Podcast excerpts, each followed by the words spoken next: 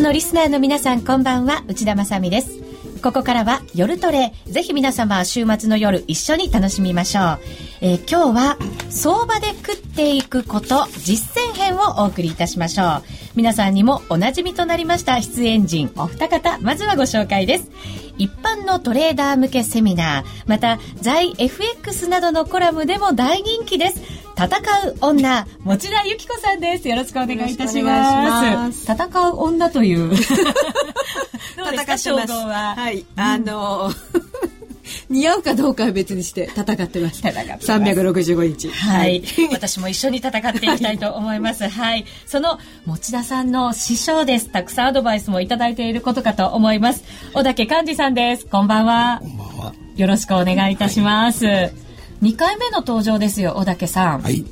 放送は慣れましたか？ちなみに。全く慣れません。声が低いとあの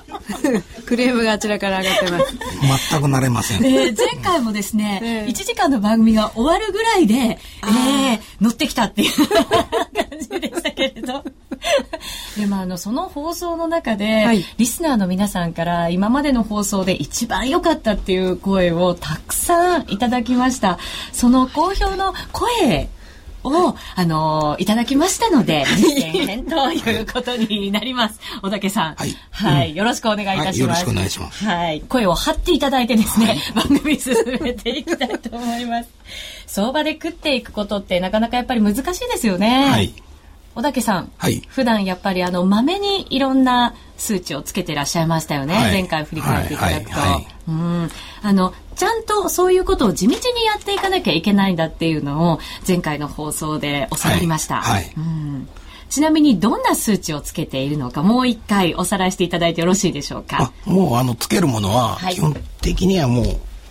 プリミティブなものしかつけてなくて、はい、うん、あの株価だったらアメリカと日本の株価指数だけあの債券も代表的なものだけ、うん、為替だったらドル円とユーロドルだけ、はい、まああと原油も少々という感じでですね。あのあんまり余計なものには手は出してないので労力的にはすごく少ないと思います、はい、はい、でもそれを愚直に続けていくことが大事だってお話いただきましたよね。そうですね、はい。私もその放送の後ですね、はい、ちょっとサボってた あの数字のノートをですね、つけるようになりました。いいことですね。はい。とっても。あの少し視野が視野がですね広がったような そんな気も最近しておりますが、えー、リスナーの皆さんはいかがでしょうか。今日は相場で食っていくということ実践編お送りしていきます、うん、特に小竹さんが一般のトレーダーーに訴えたいというテーマ不要な労力を減らす、うんうん、これに絞って今日は伺いたいと思うんですね。すね。はい、やっぱりトレーダーの方って不要な労力を使ってますか？いやトレトレーダーの人はちゃんとしたトレーダーの人はあのかなりスリムアップスリムアップして削ってると思うんですよ。はい、ただあの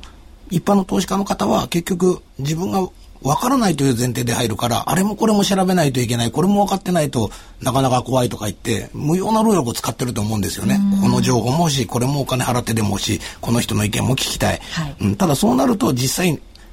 果たしてそれが有用なのかどうかっていうのを検証なしに全部受け入れるわけだから、結局、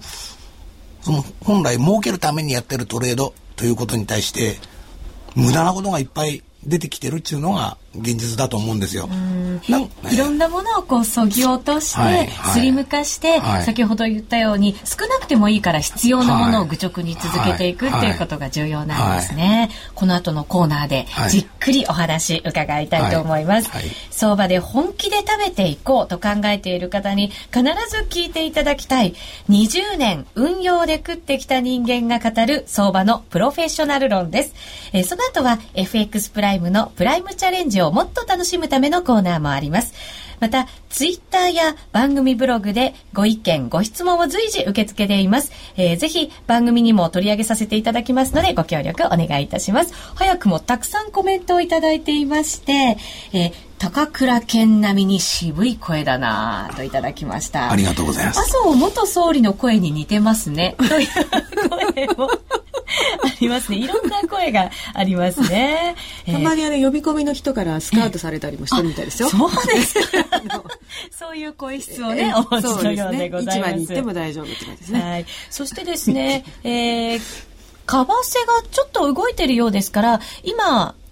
数値入れときますね。ドル円が79円19銭から20銭、ユーロ円が104円22銭から26銭あたり、そしてユーロドル1.3162から64あたりですね。王子、これは対円で85円20銭から24銭あたりですから、まあ、しっかりした、ちょっと上の方に黒線は売られてという感じになっているようですね。えー、今のマーケットをどんなふうにご覧になっているのかも今日は含めてお話を伺っていきたいと思います。よろしくお願いいたします。よろしくお願いします。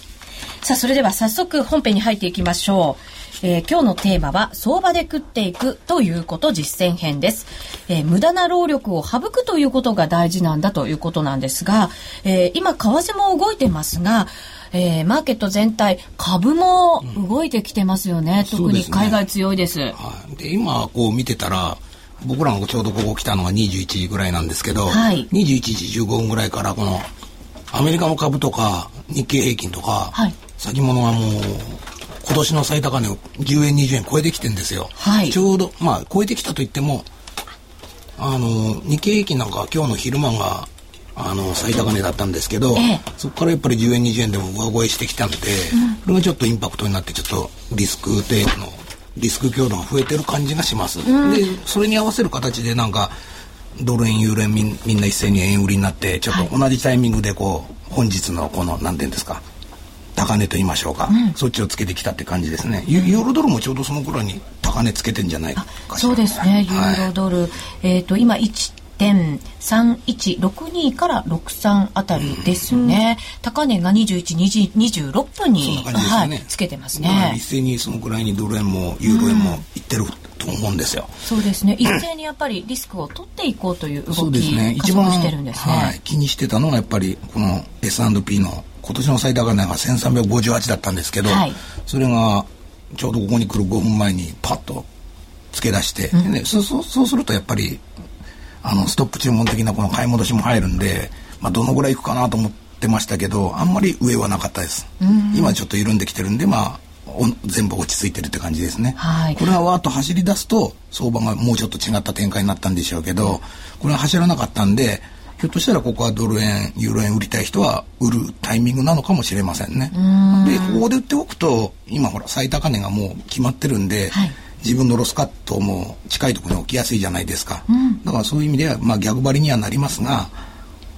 ちょうどいいレベルかなという感じがします。うん、それはあれですか？あの、まあ、日経平均とかを見てということ。はい、そうですね、えこのままもちゃもちゃと上がっていくようだったらちょっとあの、えドル円ユーロ円もここでショートにするのは危ないですけどこれは止まって今下がってきてるところなんで、まあ、これを見る限りまあ今ドル円売りたくてしょうがなかった人もしくはロングで持って儲かってる人はまあ一回はやめといていいのかなと、うん、また超えてきたらロング作ればいいじゃないという感じですね、うん、でまあ入りどころとしてはもう一回これあのあと1時間後にアメリカの仕様も出ますしそうですね。2時間後にはあのアメリカの本物の株が始まりますから、えー、まあ、その辺を見てという感じで。ただあの月曜日アメリカが休みなので、はい、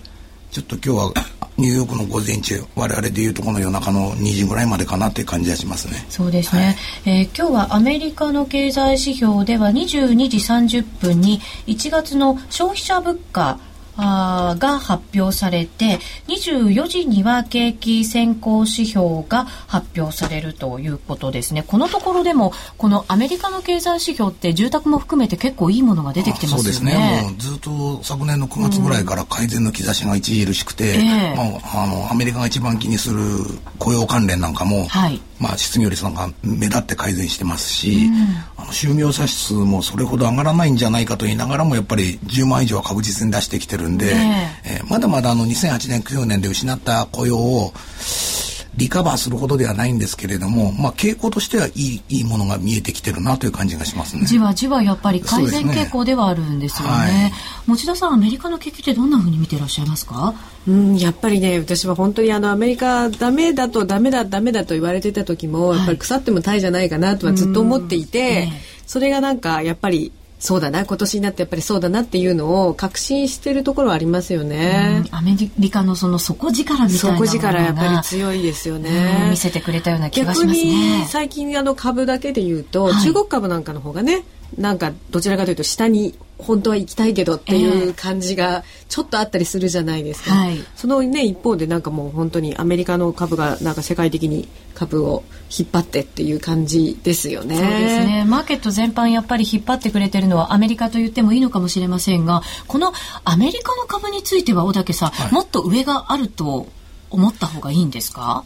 いやあの私は予想屋ではないのであまりそういったことを言いたくないんですけれども、はい、個人的にはもっと上があってもいいんじゃないかなと思思いますね。うんただこうアメリカ株ってこう指数は結構見てるんですけれども、まあ、有名なアップルだったりとか、うん、そういう株は一応は見てますけれどなかなかこう個別をやるっていうのは難しいですよね。全くあの前回も言いましたが私個別株見てないので、えーまあ、確かにこうニュースベースでなんかアップルが500ドルつけたとか、はい、GS がどうなったとかいうのは目にすることあっても調べにはいかないですけど、やっぱりこう何ていうんですか僕が一番労力を省けって言ってるのは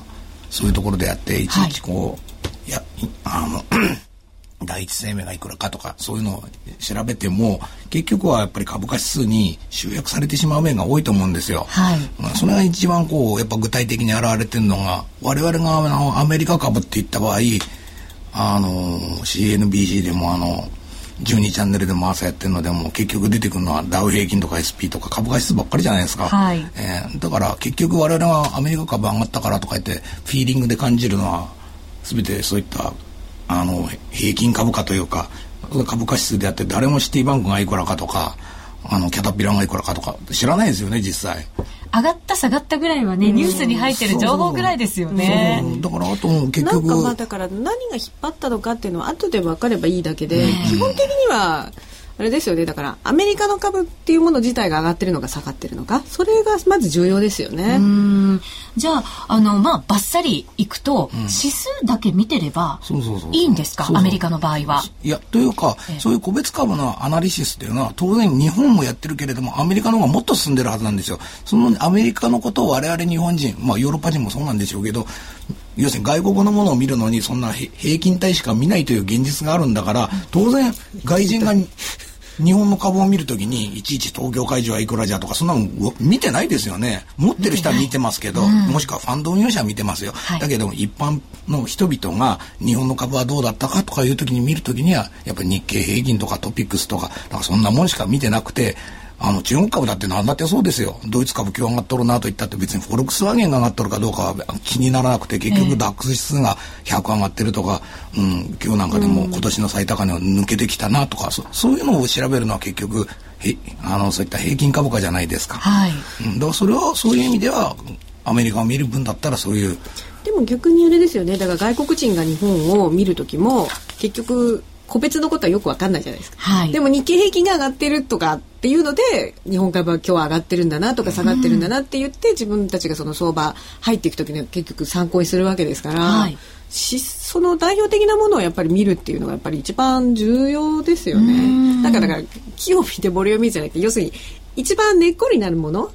を見ましょうね。それだけでも十分だと思いますし、はい、特に FX のねトレードなんかだともうそれで全く十分だと思いますよね。あなるほど、えー、じゃあもう代表選手をしっかり見ておけばあとはそんなにいろんなものを調べたりとかしなくても大丈夫なんだよっていうところなんですね。うん。うん、そうですね。そう思います。うん。アメリカ株をじゃあまず、もちろん海外株もそうですよね。いろんなものを細かく見る必要はなくって、はいはい、えー、指数を見ておけば、はい、大体のところはいいんじゃないのっていう。そこはまず一つそぎ落とされましたね。個別まで見なくていいという。ね、ね、だって世界の銘柄合わせたらどれぐらいあるんだろうっていう感じですもんね。すごいですよ。だからなんかものによっては、なんかそのほらファンドなんかの売りとして、えー、もう世界中の何千銘柄に入れてます、すごいって言うけど、同じですよね。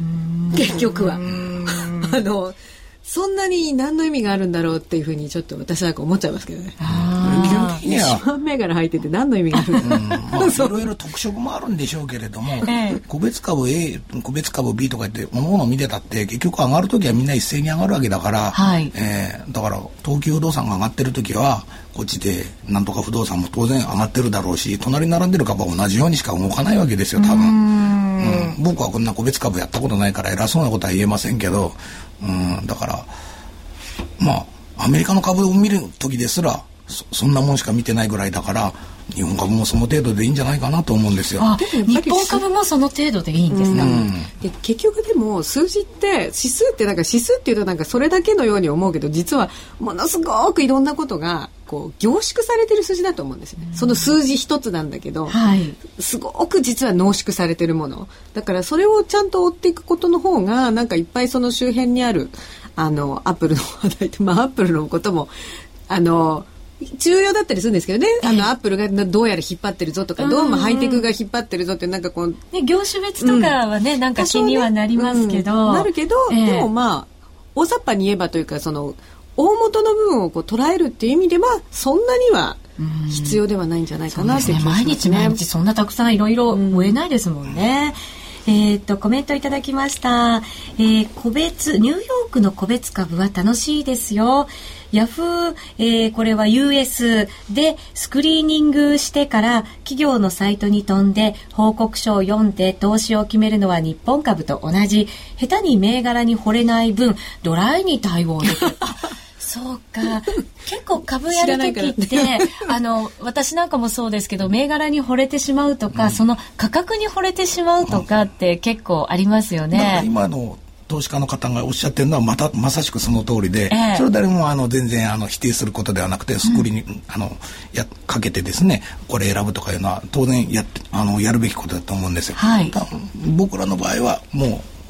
個別はもう見たくもないし覚えたくもないし 記憶にもとどめたくもないんですよ。はい、あのだからもうあのアメリカといったら SP しか見ないとか、はい、日本だったら日経しか見ないとか。でももうそれだけ。もう例えば各国にいろんな株価あるじゃないですか。イタリアにもあるドイツにもある。もう欧州株なんてもうあのドイツだけでいいと思ってるんですよ、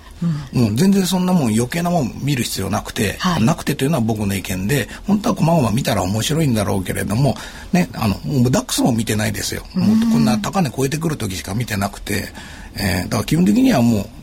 今となってはもうコンピューターあるし、はい、IT が発展してほとんど日日経先物も24時間取引ベースみたいになってるんで見てるともう SP もあアメリカ株も日本の株もその平均株価はもう連動して動いてるんで、はい、結局1個見ればいいというのが僕の最終 ファイナルな意見なんですよ。確かに、株に関してはですね、うん、マネーの流れってやっぱりすごく一緒になっててなんかこう、ここがもし中国だったら暴落したらあの他も暴落しちゃいますもんね。だから今日本なんてファンダメンタルズはすこぶる悪いんですよ。まず政治状況悪いでしょ。増税論議しとるし、はい、あの政治はなんかぐうたらしてるし、小沢は反対しとるし、ねそ、そういう状況で悪くて、あの、とても株を買っていける状態ではないのになんでこんな年初から1000円上がったのか、はい、うん、それを考えると、やっぱりそういうつられ高ですよね純粋に、他よりは鈍いけれどもそれでも上がってるわけですね。純粋に上がってますからね。だからそんなもんはやっぱりアメリカが筆頭に上がって欧州株もつり上がりしてでまあ為替相場もそっちの方向に向いてるし、うん、だから結局買う買う理由はないんだけれども値段は上がるのはまあ上がらざるを得ないからでしょうね、うん、相場がそれを示してるんですよね、はい、はいえー、時々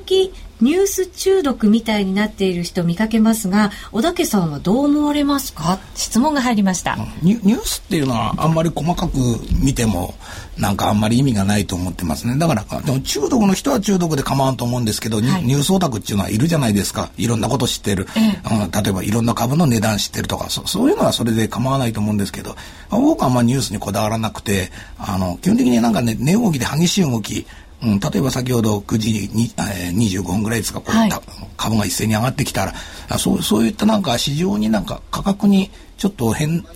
自分が気にするような変動が見られた時に探しに行くんですよ。これは何か理由があったのかなと。そうそう、まず自分が何かやってからね、うん、あの株を買うとか、はい、ユーロドルとか。自分がまずはエントリーしたりとか、動きを取ってから。まず自分があの逃げるんだったら、まず逃げてからと。はい、そうしないと逆だとやられちゃうじゃないですか。で、まず自分が行動を起こしてから、それからちょっと余裕ができたら調べに行くと。はい。はい。ああ、確かに。ほんだら、メルケル首相がこんなこと言ってるとか。はい。ああ ECB がこんなこと言ってるとかブッシュじゃないあのオバマがこんなこと言ってるとかそういうふうなことがあね、あの分かるわけで、うん、だから基本的にはこうニュース垂れ流しのやつをこうウォッチし続けて入るっていうことはないです。はあ、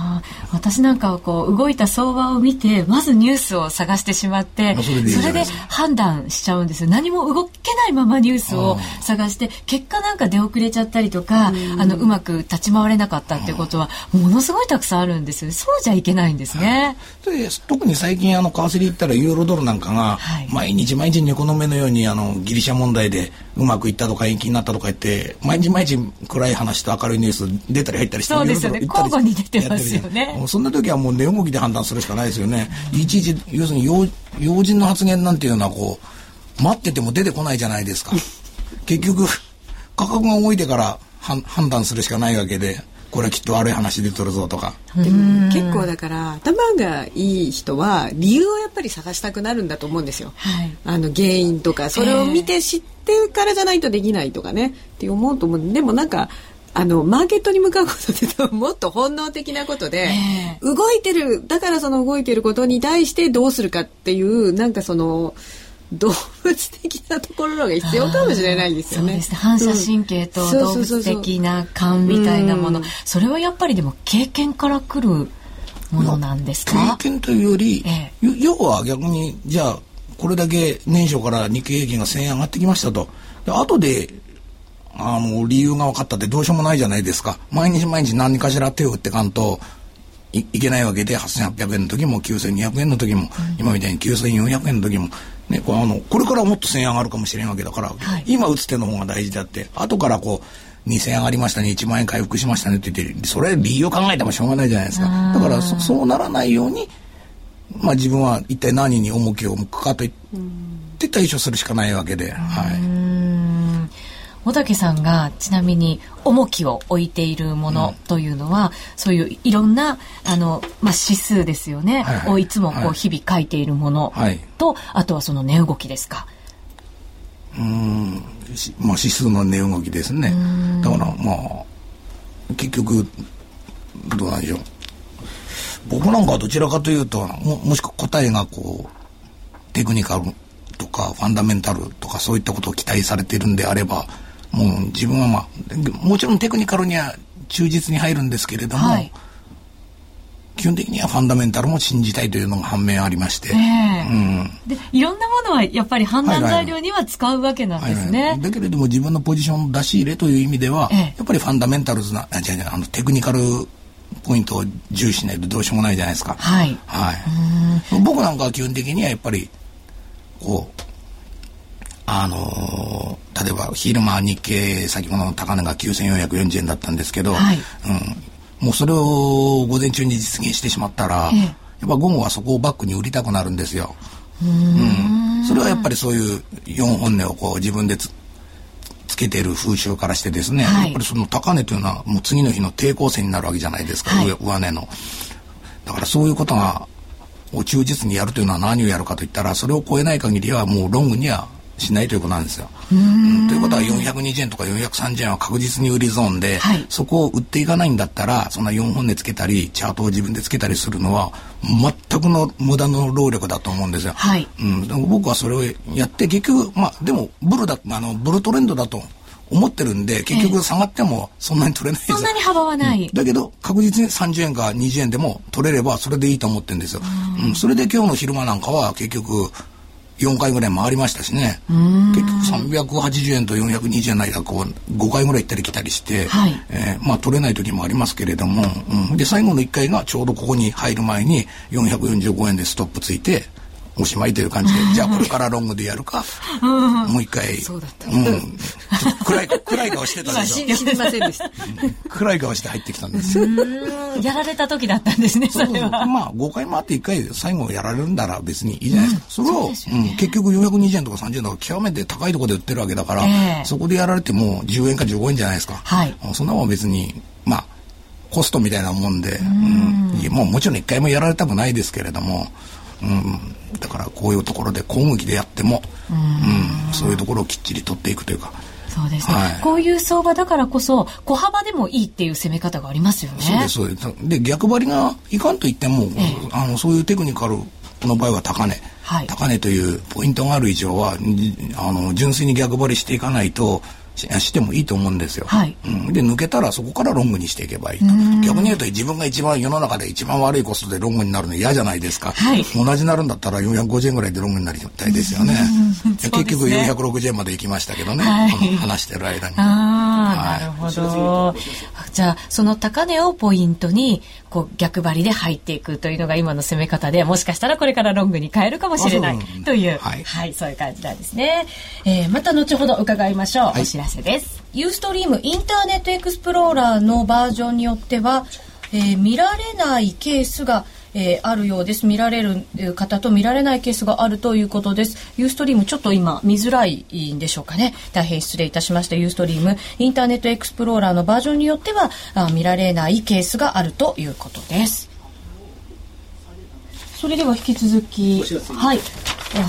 お知らせです。えー、ついに FX プライムから iPhone 用アプリえー、プライムアプリ S が誕生しました。シンプルとスピードを追求したプライムアプリ S は場所を選ばず瞬時に本格的な FX トレードが可能。なんと簡単操作で将来の値動きを予測してくれるあのパッと見テクニカルも搭載されています。プライムアプリ S はいよいよサービス開始。詳しくはユーストリームをご覧の方はページ右下にあるバナーをクリックしてください。FX プライム株式会社は関東財務局長、金賞第259号の金融商品取引業者です。外国為替保証金取引は元本あるいは利益を保証した金融商品ではありません。為替変動、金利変動などのリスクにより投資金額以上の損失が生じる恐れがあります。投資及び売買に関するすべての決定は、契約締結前交付書面をよくご理解いただいた上で、利用者ご自身の判断でなさいますようお願いいたします。名機と呼ばれるあのロングセラーラジオ、ソニーの EX5 が装いも新たに再登場。高級感あふれる大型ボディに大音量スピーカーを搭載。AM、FM も受信可能です。卓上型ラジオ EX5 Mark II AC アダプター付きで税込み1万8000円。お申し込みお問い合わせは03-3583-8300 3583-8300ラジオ日経事業部まで。ミリオンヒット東京の陰に隠された若者たちの喜びと葛藤。名曲を生み出したマイペースのメンバーが語る昭和のあの時。そして50代にして活動を再開する思いとは。ラジオ日経の新刊名曲東京を生んだ男たちマイペースな奴らはスタジオライブ3曲も収録してただいま発売中税込3150円お申し込みお問い合わせは03-3583-8300ラジオ日経事業部またはお近くの書店までえー、さて、え本日ユーストリームが、えー、途切れやすくなっているようでございます。ユーストリームインターネットエクスプローラーのバージョンによってはあ見られないケースがあるということでございます。大変ご迷惑おかけしております。えー、さてここからは夜トレプライムチャレンジ虎の巻このコーナーは FX プライムの提供でお送りします。ここからは FX プライムの新感覚キャッシュバックキャンペーン、プライムチャレンジをもっと楽しむためのコーナーです。ナビゲーターはおなじみ、FX プライムの高野康則さんです。よろしくお願いいたします。えー、まずこのプライムチャレンジとはということなんですが、毎週 FX プライムが指定する取扱い商品、通貨ペアを1回でもお取引いただくと、キャッシュバックのチャンスが発生する抽選ゲームに参加できます。ちなみに、来週のプライムチャレンジの対象商品は選べる外貨、通貨ペアは5ドル円です。高野さん、来週のトレードのポイントはどのあたりでしょう？えー、まああの OG 編の話をしなければいけないんですが、はいえー、やはり20日かなと。20日そうですね。はい、えっ、とユーロ圏の財務省会合、はい、定例会合ですね、行われて、ねはい、ギリシャの第二次の支援がそこでまとまるかどうか。そうですね。あのまあ、何らかの形ではまとまると思うんですけれども、あのまあ、いい形でまとまってもあまり不完全な形でまとまってもですね、えー、そこで一回買われて、まあ、そこが高値になるのかなと思ってるんですが、はい、であのまあ今はですねすごく王子難しいんですよね、あのリスク回避の時になぜか王子が買われたりするので、はい、はい、あの唯一の金利のある通貨ということで先行されていると思うんですけれども。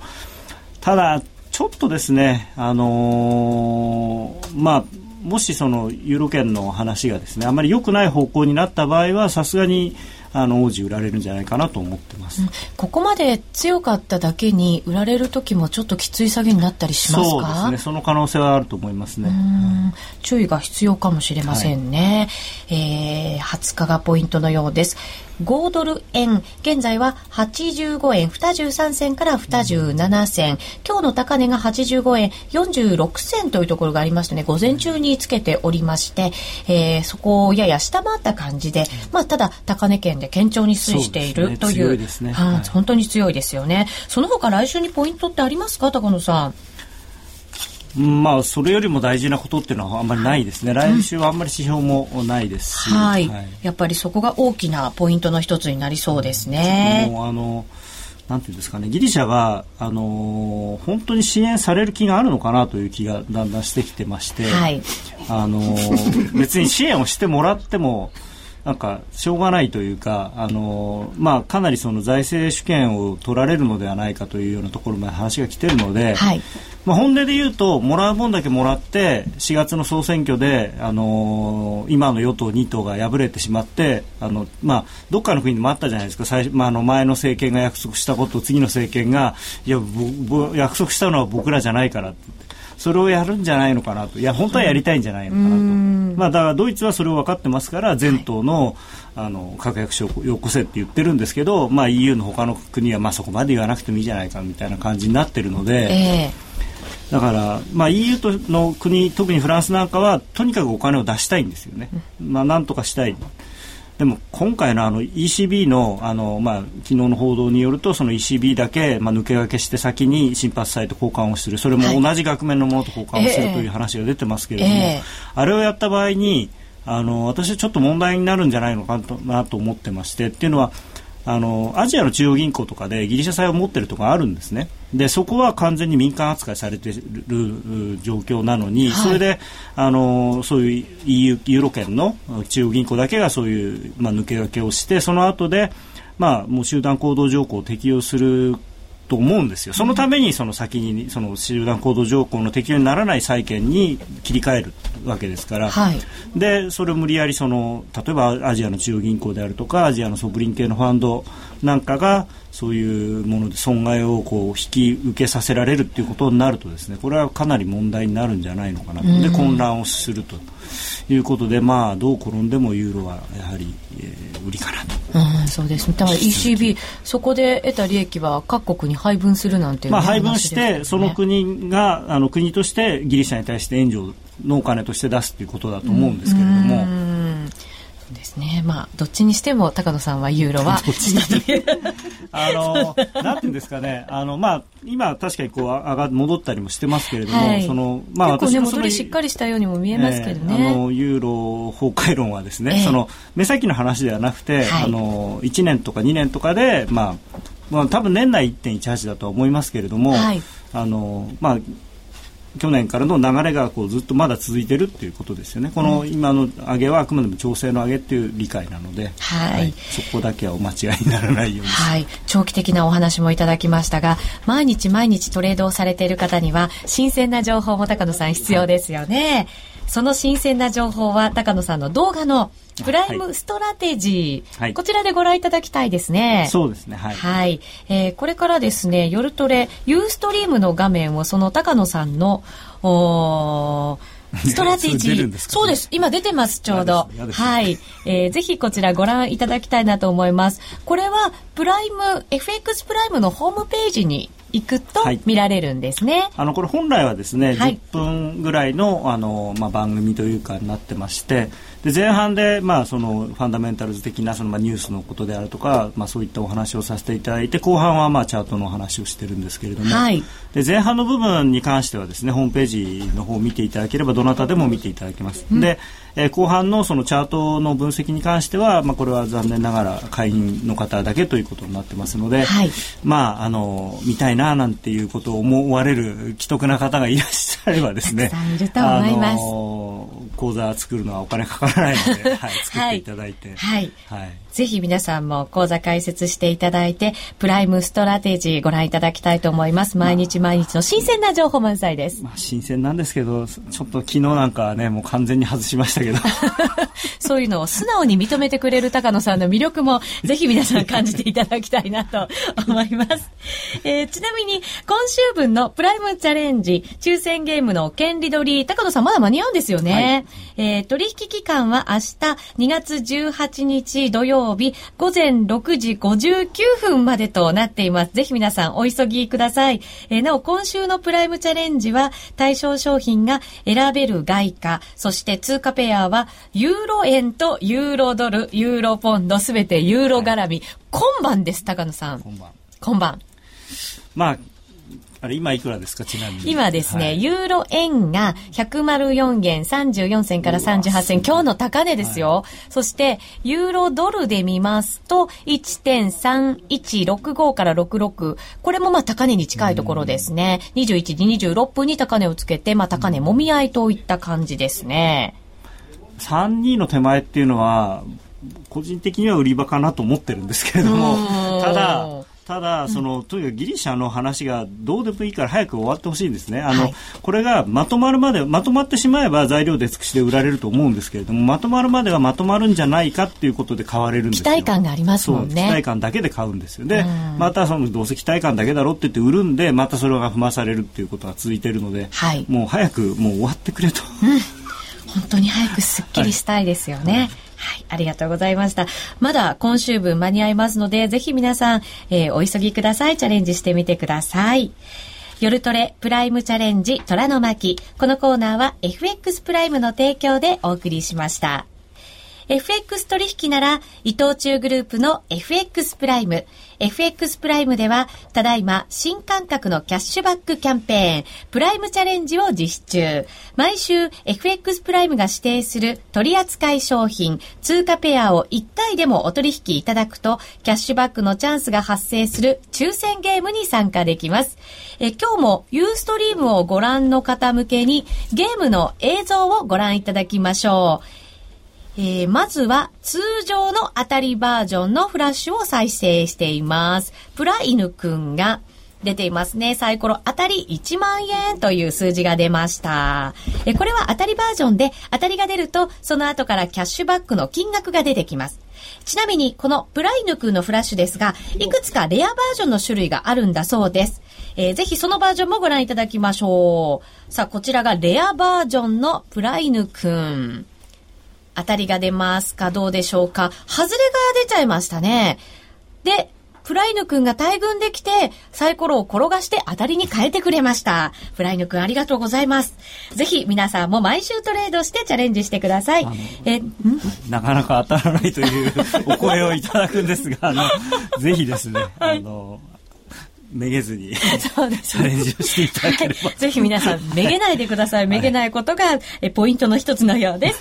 え なお次回の対象通貨ペアは5ドル円となっています。まずは FX プライムで講座を開設しプライムチャレンジでワクワク感をお楽しみください。講座開設はラジオ日経の夜トレ番組ホームページなどに貼られているバナーをクリック。もしくは FX プライムと検索してください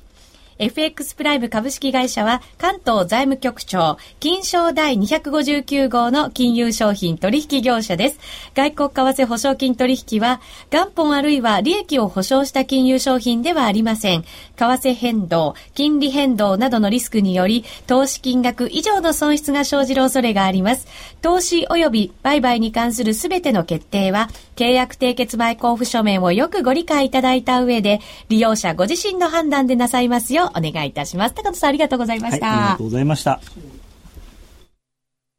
黒沢は言う、映画に一番近い芸術は音楽である。数々の名作を生み出した巨匠の音楽や効果音へのこだわりを描いた黒沢明音の世界、黒沢監督生誕100年に発売です。CD2625 円。お求めは全国の書店またはラジオ日経03-3583-8300まで。お届け返品などはご注文の際にお尋ねください。ダウンロード版1890円もご用意。ラジオ日経ホームページをご覧ください。金井さやかの90日で仕上げる TOEIC テストステップバイステップコーチングの CD が完成しました。500分にも及ぶ音声ファイルとボリュームたっぷりの PDF ファイルが1枚に収納。しっかり確実にテストに向けた指導を受けることができます。価格も5250円とお買い得。お申し込みは、ラジオ日経通販サイトのサウンロード、または東京03-3583-8300、ラジオ日経事業部まで、送料無料、お届け、返品についてはご注文の際にお尋ねください。えさて、引き続き、相場で食っていくということ、実践編お送りしていきましょう。えまずですね、先ほどもお伝えしましたが、ユーストリームインターネットエクスプローラーのバージョンによっては、見られないケースがあるということです。ご迷惑をおかけしております。えー、その分なんですが、ラジコか、ラジオ日経のインターネットライブストリーミングで、えー、ぜひお聞きいただきたいと思います。お願いいたします。さあ、それではよろしくお願いいたします。さあ、後半ですけれども、いろいろこうスリムにしていかなきゃいけないんだよっていうお話いただいてきました。はい、えっ、と、個別株、やっぱりでも好きな方々多いと思うんですね。すね分析するのを好きなっていう方も、はい、多いと思うんです。楽しいのは本当楽しいと思います。そうなんですよね。すごい大竹さんがものすごい満面の笑みで、楽しいんだよね、よくわかるってね、言ってくださってます。大竹さんもやっぱりすごい楽しいんですよね、そういうふうに分析したりすることは。というのは、あの、僕はもう、一個だけ、うん、僕の場合はもう日経先物だけをこう24時間フルウォッチしてこう値動きをこうポイントフィニア的な、はい、こうどこまでいったとかってその代わり集中してウォッチすると、それは全銘柄にはできないじゃないですか。たとえ10個好きなのあっても、うん。だからそういう意味で一つに絞ると株は一つに絞る、はい、なるほど。じゃあ、えー、いろんな個別株中身分析するのも楽しいんだけれども、はい、それを毎日毎日することはできないと。だからそこはまあ泣く泣くそぎ落としてそぎ落として、はい、ぎ落として指数の方の値動きに集中する。そうですね。うん。というのが小竹さんのおすすめ。そうですね、はい、まあ手を広げてアメリカの株価指数一つぐらいと、うん、その二つの4本値とか値動きをこうしっかり頭に入れておくのはまず最初ではないかなと思うんですよ。はい。えっ、ー、と小竹さんの前回のあの手書きのね、はい、あの紙を見せていただいて、はい、えこんな風にやってるんだって言ってあの、はい、リスナーの方々も衝撃をたくさんの方が 受けたんですけれど、作業シートを今回も見せてくださるんですか？作業シートではなくてですね、はい、僕はもう基本的にあのインターネットとかでも値段は見てますけれども、ええ、あんまりそのニュースとかこのチャートとかはあの四六時中見てないので、え、まあ、どんなものを見とるのかなと言って、うん。これ画面にできれば、今日小竹さんすごいあの背中からずっと映ってるんですけど、はい、はい、改めてちょっと お顔もそちらに見せていただきながら、シート手元にありますのでね、えー、ぜひそちら。ものですもん。はい。あのニュースだったら普通のまあ英語ですけど、ブルームバーグのニュースだけで。あ英語で見るんですね。もうヘッドラインしか見ません。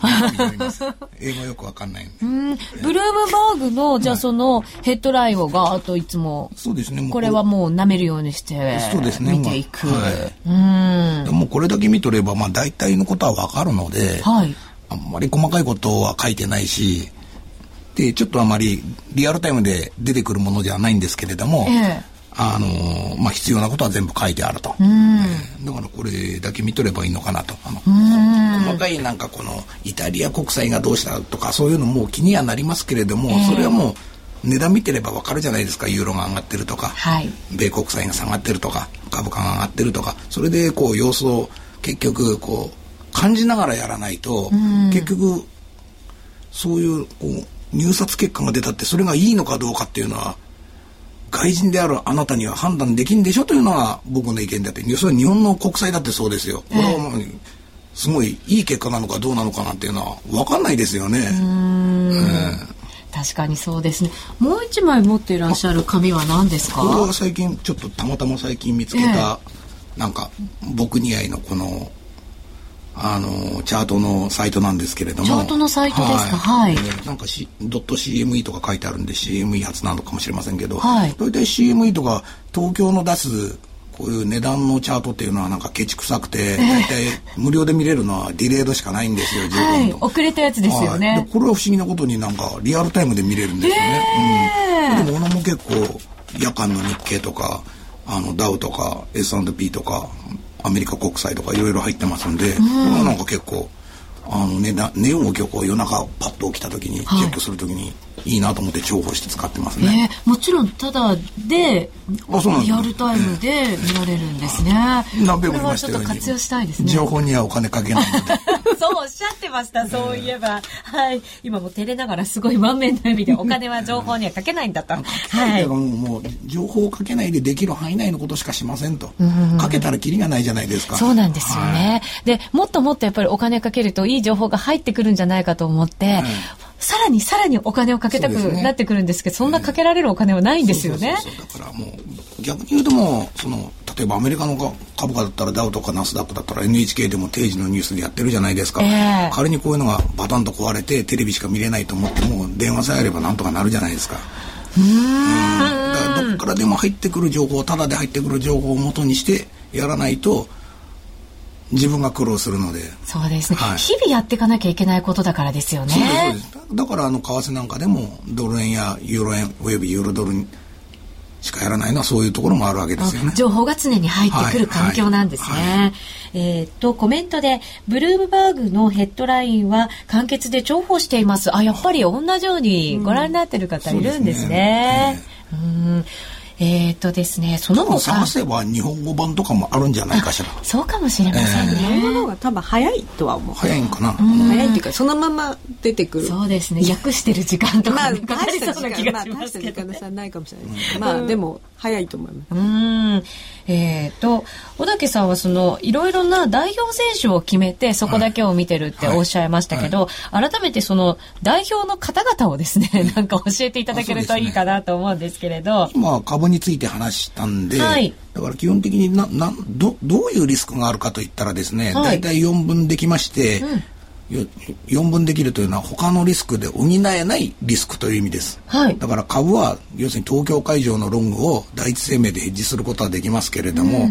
うん、うん、それをあの別のもの原油とかではヘッジできないじゃないですか。そういうのはリスクネイチャーが違うっちゅうんですけれども、えー、リスクネイチャーとしてはやっぱり為替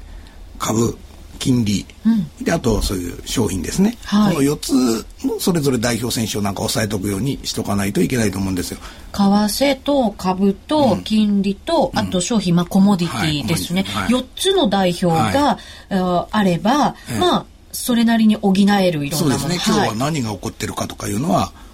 あの人並みにこう分かるというかですね、うん、次何をしないといけないのか。その4つのうちだどれかが1つ暴れ出すわけですよ。それが債券、うん、あの金利からなのか、はい、為替からなのかは分からないですけれども、あのその4つを抑えておくその代わり4つ見なきゃいけない代わりに逆に言うと4つしか見なくていいという意見もあるわけで、はい、はい、これがスリム化ですよね。そうですそうです、はい、その4つ ,4 つは同時にやっぱり見ておかないといけないと、はい、順番にじゃあ改めて株の代表から、株は先ほども言いましたように、はい、指数ですよね、最近は便利になって、うん、日経が24時間取引できるようになったんで、はい、僕は日経しか見てませんと。日経。いやもちろんアメリカ株も見てますよ。もそうですよね。見てますけれども、はい、何か一つ見ろと言ったら日経でいいんですね。日経でいいです。うん。ダウとかじゃなくて日経でいいんですね。ねもう同じ同じまあ、日本人だったらそれで いいかもしれません。それでいいですね。いいと思います。で、じゃあ為替の代表を選ぶとしたら？為替はやっぱりユーロドルですね。ユーロドル、はい、これはもうそうでしょうね。はい、これは王様ですもんね、ええ、取引高から見ても、うん、純粋にユーロの値段でもありドルの値段でもあるので、はい、あのー、非常に相場で何が為替相場で何が起こってるのかが分かりあの理解しやすいと、うん、そしてじゃあ金利の代表。はい。これは何でもいいんですけど一番こう出会ってるもしくは四六時中動いていることを基準にするとやっぱりアメリカのあの10年債先物あたりが一番いいなと思ってますね。アメリカの10年債の先物なんですね。はい。はい、できこのやっぱりあの先ほど言ったあの ECB の話じゃないですけれども、はい、債券というのは危険に対しては敏感に反応するので、はい、そういう時にな何を置いても先にパッと上がるんですよ。誰かが何か怪しいこと言ってるとか噂言ってるって言ったら為替も株もまだ動いてないのに先に債券が上がるんですよ。一番は債券なんですね。なんかテロが起きたとか、えー、昔あったように白い粉がとか、議事動画とか、うん、うん、なんかビンラディンがとか言ったらまず債券がプッと上がるんですよ。安全資産ですね。そうそう安全買いにあって、えー、その安全志向が高まってキュッと一番先に目立って上がるんですよ。それからやっぱりその5秒10秒の間に何ができるか分かんないですけど、まあ、その1分以内の間にようやく起これて株がブブッとなんか下がってきたりですね、えー、例えばドルの話だったらドルが売られるとかですね、はい、えー、あの911のテロの時も、はい、最初何が起こってたのか分からなかったんですよ。なんかヘリコプターが不時着したようだとか言ってこうやってニュースに出てるわけですし、えー、であの飛行機が突っ込んだなんて誰もあの9時ぐらいの段階で分かってなくて、えー、煙出てるぞと。で最近ブーッと上がってるんですよね。あんまり先にドルとか下がらなくて、えー、うん、株も最初はあんまり下がらなくて判断できなかったんですね、その日は、うん、その日はむしろ株高だったんですよずっと。9時ぐらいうん、高くて、えー、でそれがいきなり最近はぶっとなんか2ビッグフィギュアぐらい上がってきて、えこれはいかんいかんとか言ってニュース調べても当然みんなわかんないから、あのー、初めてじゃないですか、はい、何が起こってるのか分かんなくて、うん、うん、何が起こってるらしいというのはそういう債券でしか判断できなくて。うん債券って敏感なんですね。敏感敏感。ほ、うんでね、2期目が突っ込んだじゃないですか。あれでみんな認識したわけで、で、なんかやろうと思ったら、なんか、急にニューヨークは、急にストップしたんですよ。今日今日からしばらく中止とか言って。うんうんうんそうですね。債券か。じゃあまずは債券をじっくりこうリアルで見ておくことってすごく重要なんですね。ただそれは慣れが大事で債券っていうのは基本的にあんまり動かないんですよ。チキチキチキチキと。特に円債な、うん、面白くない。円債なんか見てればわかると思いますけど、面白くないんですよ基本的に、はい、だからあれはこう見るこう見方をちょっと斜めに見てですね。斜めに見て、うん、あんまり注目しないで、要はさっき自分が見たのよりも下がってるとか上がってるとかそのぐらいでいいと思うんですよ。見る何かこう目の端ぐらいになんとなくいつもあってで急な動きを示した時は分かるようにしておけばいい。特に上方向はなんか危ないことが出てるはずなので、えー、ピュッと出たら株がロングだったらやめとくとか、はい、ユーロ円とかドル円ロングだったらややめとくとか、えー、ユーロドルもしっかりなんですけどね、うん、なんか起こってると思ったらそこで判断しないといけない、うん、だから債券自体は取引しなくてもいいんですよ、多分あのーよく最近は女性向きだって言われてますけど。ああ、そうなんですか。穏やかだからですか？こうチキチキチキチキと一二ポイント取るのがこう。細かく取るのが女性向きなんですか？結構あのだから債券あの会社のいわゆるあの証券会社とかも債券は女性が多いですよね。部門的にもね。そうなんですね。それ昔から。じゃあ目の端に入る程度で結構あのトレーダーの方だといろんなものを画面に映してたりしますけどその一つがじゃあ債券が入ってるといいかなもちろん見てる人は見てますよ。そうですね、うん、失礼しました、はい。じゃあ債券ブルームバーグとかにはね、うん、ほぼリアルタイムであの、はい、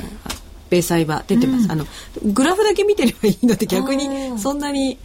あれですよね。うん、大変ではないと思います、うん。はい、その後に動くものって言ったらやっぱり株なんですかね？為替よりも株の方が早かったりしますか？為替と株はどっちが先かっていうのは両方パターンがあるんですよ。だからどっちとも言えないんですけど、うん、まあ基本的にさっきの9時25分みたいに、はい、同時に動き出すっていうのは基本ねだからもう株が高い時はあのードル円ユーロ円買ってっていいんじゃないかとかそういう判断に使うだけで、はい、はい、うん。じゃあコモディティの代表、はいこれもコモディティもいろいろありますけど、はい、一つって選ぶとしたら何ですか？やっぱりあのー、原油でしょうね。原油、はい、これもなんかこう景気敏感っていうイメージがあるんですけど。景気敏感というか、うん、その、最近言われているようなリスク強度の話になると、うん、リスクオンというかリスクテイクの方向になると一番リスクのあるものはコモディティでしょう、はい、株もリスクありますけど変動性が高いのはコモディティで。そういうところにお金が行く時っていうのはリスク要度がものすごく高い時なんで、うん、やっぱり株が上がる時はどうしても原油が上がるし、うん、それをファンダメンタルズの方面からこう無理やり解解釈を試みるとやっぱり株がこんなに高くて企業はやっていけるかなこんなに原油が高くてもやっていけるんだぞという裏返しなんだと思いますよ、えー、やっていけなくなったら株は反落するじゃないですか多分、はい、でその時は需要が薄まるから原油も下がりますよね多分。うん、そそういうことをずっとここ5年は明らかに繰り返してるじゃないですか、はい、あのー、リーマンショックの2008年の7月に原油は最高値つけたんですけど、はい、147ドル、でその半年も経たないうちに33ドルまで落ちて、えー、その時株も半分ぐらいになってますよね、はい、その秋秋のリーマンショックのとかそういうの挟んでですね。リスクの方向は同じだと思います。ただどっちが動くかはどっちが動くというかあんまりその債券ほど気にしなくてもいいですけれども、ええ、今株を買っていいのかどうかという判断材料でああ今原油103ドル台なんだからみんなリスク取ってんだ。じゃあ俺も買おうかなというこう背中を押してくれる材料ぐらいに考えればいいと思います。あなるほど、はい、背中を押してくれる材料なんですね。とみんなリスク取ってんだ。だからこれがまた99になったらちょっと考えようかなになりますけど。えー、はい、うんなるほど。そんなふうにして、代表4つをこう絡めながら自分のトレードの方向を考えればいいわけですね。はい、だから自分の出演上は一歩でいいんですよ。為替なら為替、えー、ユーロドルならユーロドル、うん、株なら株だけで一つでいいんですけど、はい、それを支援する外部環境をちゃんと見ろということですよね。うん、なるほど。えー、ぜひ皆さんもその代表選手をですね、いろいろ選んでいただいて、自分のトレードに合わせながらやっていただければなというふうに思います。えー、さて、ここでお知らせです。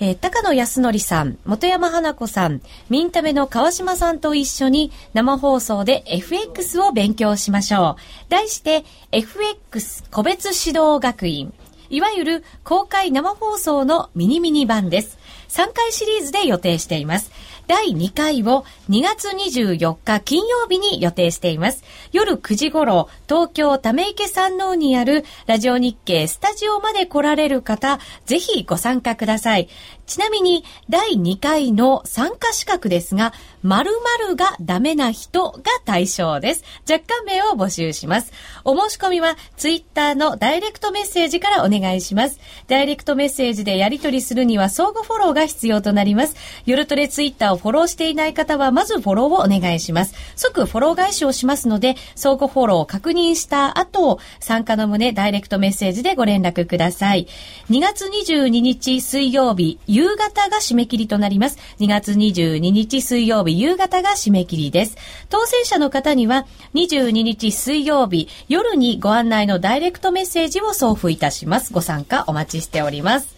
もう一つ、夜トレから発表があります。4月1日日曜日に、またもや夜トレがリスナーの皆さんをお招きして、イベントを開催いたします。題して、春田一番夜トレ祭り。今回は、築58年の、よく言えば歴史のある、はっきり言ってしまうとちょっとボロい、ラジオ日経の公開収録のスタジオを飛び出しまして、都内のおしゃれで綺麗な場所で開催する予定となっています。場所は多分来週発表できるかと思いますのでご期待ください。高野さんの講演もあります。えー、最初は春田一番高野さん祭りにしようとして実は却下されています。えそして現在企画進行中のミス夜トレ2012決勝大会、えー、こちらもありですから、春満載華やかなイベントとなります。FX プライムの講座をお持ちの方の中から、あぜひ抽選でご招待しますので、詳細は夜トレのホームページにあるピンク色のバナーをクリックしてみてください。今、ユーストの画面切り替わりました。夜トレ祭りと書いてあります。こちらのピンク色のところ、クリックしてみてください。春田一番夜トレ祭り開催です。ぜひ皆さんご参加いただきたいと思います。さて、そろそろお別れのお時間が近づいてきました。まだユーストリームで延長戦がありますので、お時間許す方はこの後もお楽しみいただければと思います。ラジオの前の皆さんとは一旦お別れとなります。それでは皆さん、良い週末をお過ごしください。さようなら。